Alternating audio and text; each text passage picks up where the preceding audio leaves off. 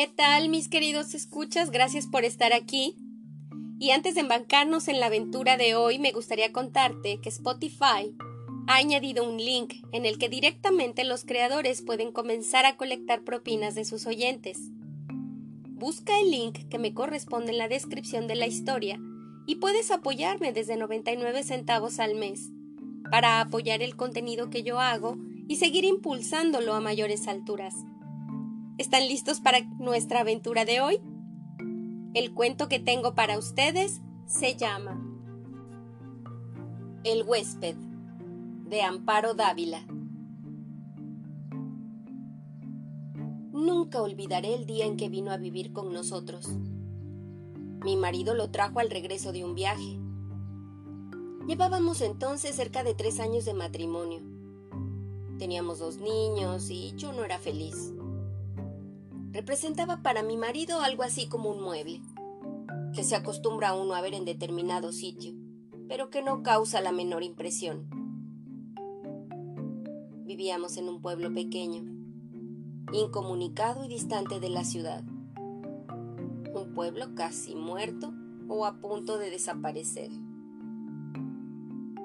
No pude reprimir un grito de horror cuando lo vi por primera vez.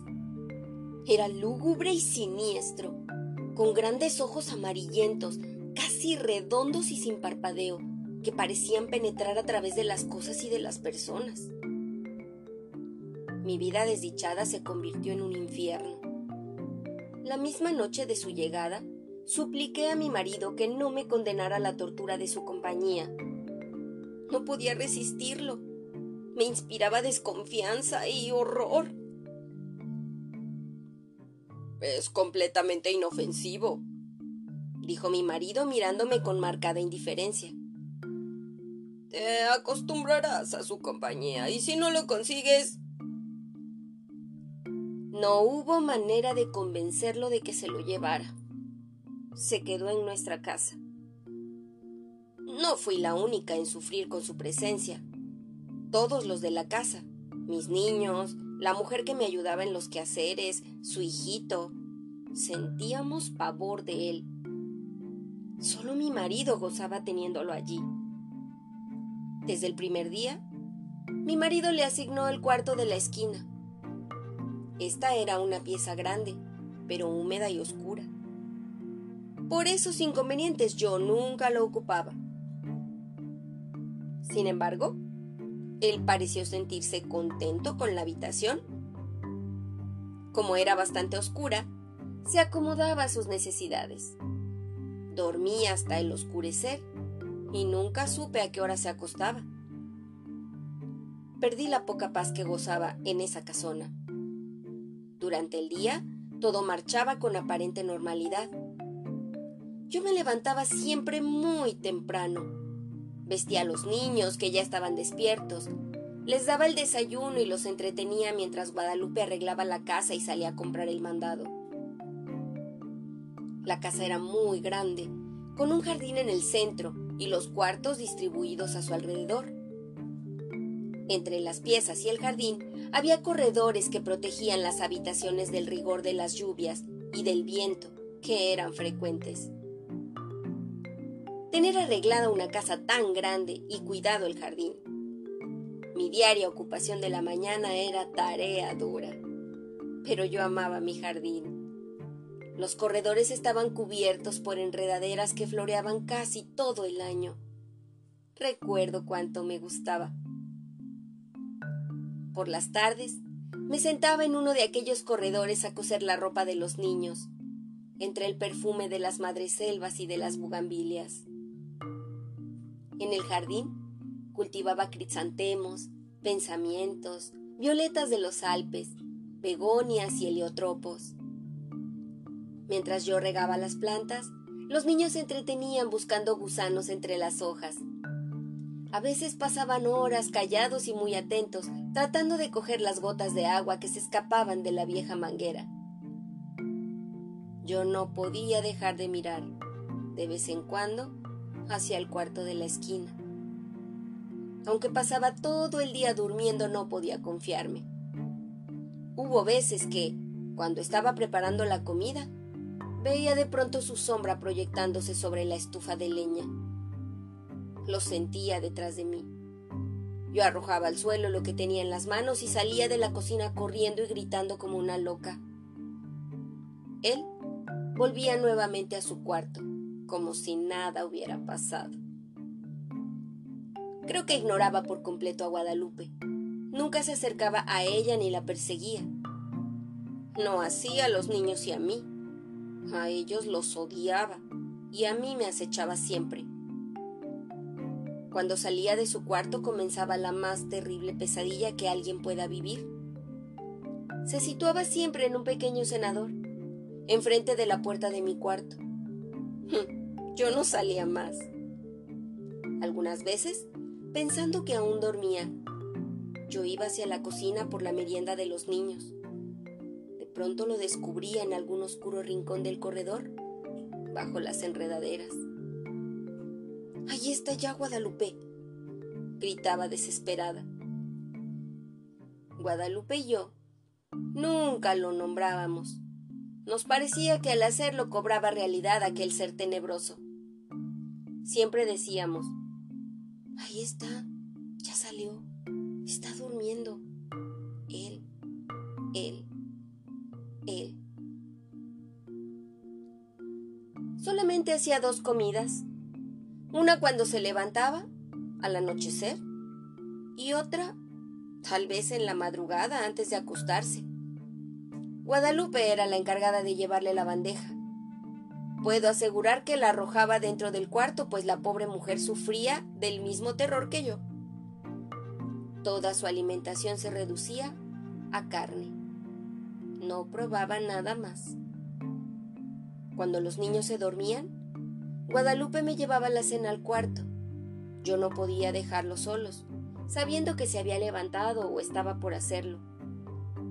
Una vez terminadas sus tareas, Guadalupe se iba con su pequeño a dormir y yo me quedaba sola, contemplando el sueño de mis hijos. Como la puerta de mi cuarto quedaba siempre abierta, no me atrevía a acostarme, temiendo que en cualquier momento pudiera entrar y atacarnos. Y no era posible cerrarla. Mi marido llegaba siempre tarde, y al no encontrarla abierta habría pensado, y llegaba bien tarde, que tenía mucho trabajo, dijo alguna vez. Pienso que otras cosas también lo entretenían. Una noche estuve despierta hasta cerca de las dos de la mañana, oyéndolo afuera. Cuando desperté, lo vi junto a mi cama, mirándome con su mirada fija, penetrante. Salté de la cama y le arrojé la lámpara de gasolina que dejaba encendida toda la noche. No había luz eléctrica en aquel pueblo y no hubiera soportado quedarme a oscuras, sabiendo que en cualquier momento... Él se libró del golpe y salió de la pieza. La lámpara se estrelló en el piso de ladrillo y la gasolina se inflamó rápidamente. De no haber sido por Guadalupe que acudió a mis gritos, habría ardido toda la casa. Mi marido no tenía tiempo para escucharme, ni le importaba lo que sucediera en la casa. Solo hablábamos lo indispensable. Entre nosotros desde hacía tiempo el afecto y las palabras se habían agotado. Vuelvo a sentirme enferma cuando recuerdo. Guadalupe había salido a la compra y dejó al pequeño Martín dormido en un cajón donde lo acostaba durante el día.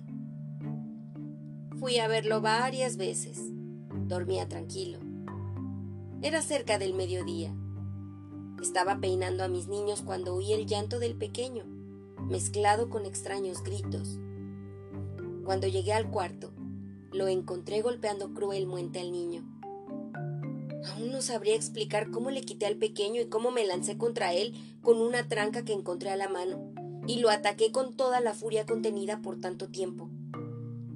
No sé si llegué a causarle mucho daño, pues caí sin sentido. Cuando Guadalupe volvió del mandado, me encontró desmayada y a su pequeño lleno de golpes y de araños que sangraban.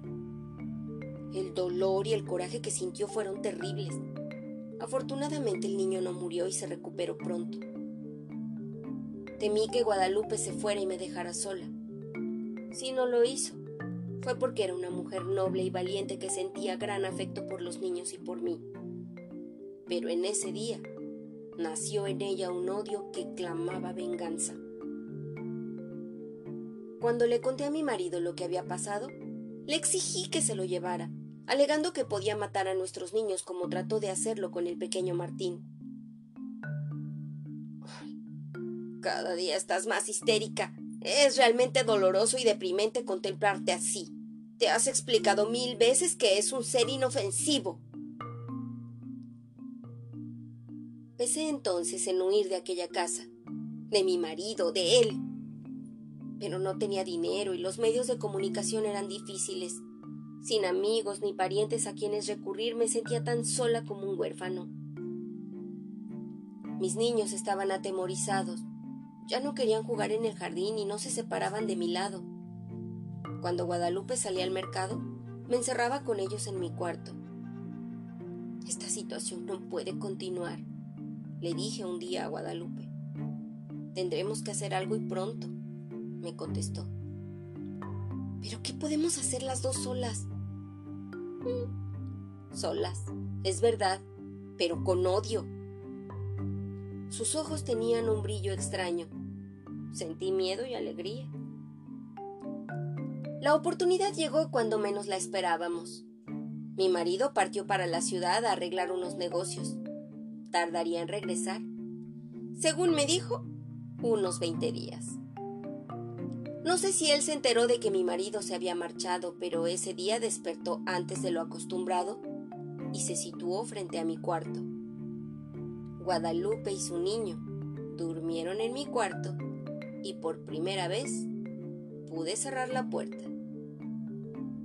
Guadalupe y yo pasamos casi toda la noche haciendo planes. Los niños dormían tranquilamente. De cuando en cuando oíamos que llegaba hasta la puerta del cuarto y la golpeaba con furia. Al día siguiente, dimos de desayunar a los tres niños, y para estar tranquilas y que no nos estorbaran en nuestros planes, los encerramos en mi cuarto. Guadalupe y yo teníamos muchas cosas por hacer y tanta prisa en realizarlas que no podíamos perder tiempo ni en comer. Guadalupe cortó varias tablas, grandes y resistentes, mientras yo buscaba martillo y clavos. Cuando todo estuvo listo, llegamos sin hacer ruido hasta el cuarto de la esquina. Las hojas de la puerta estaban entornadas. Conteniendo la respiración, bajamos los pasadores. Después, cerramos la puerta con llave y comenzamos a clavar las tablas hasta clausurarla totalmente. Mientras trabajábamos, gruesas gotas de sudor nos corrían por la frente. No hizo entonces ruido. Parecía que estaba durmiendo profundamente. Cuando todo estuvo terminado, Guadalupe y yo nos abrazamos llorando. Los días que siguieron fueron espantosos. Vivió muchos días sin aire, sin luz, sin alimento. Al principio golpeaba la puerta, tirándose contra ella. Gritaba desesperado, arañaba. Ni Guadalupe ni yo podíamos comer ni dormir. Eran terribles los gritos. A veces pensábamos que mi marido regresaría antes de que hubiera muerto si lo encontrara así... Su resistencia fue mucha. Creo que vivió cerca de dos semanas. Un día ya no se oyó ningún ruido, ni un lamento. Sin embargo, esperamos dos días más antes de abrir el cuarto. Cuando mi marido regresó, lo recibimos con la noticia de su muerte repentina y desconcertante. Y este es el fin de la historia. ¿A qué crees que se refería Amparo Dávila cuando nos cuenta esta historia? ¿Tienes alguna idea? ¿Es un animal? ¿Es una persona? Dime qué piensas, déjame un comentario. Me encantaría escuchar tu opinión. Y bueno, pues, si quieres viajar a otros mundos sin moverte de aquí, no puedes perderte este capítulo ni los que vienen. Adiós.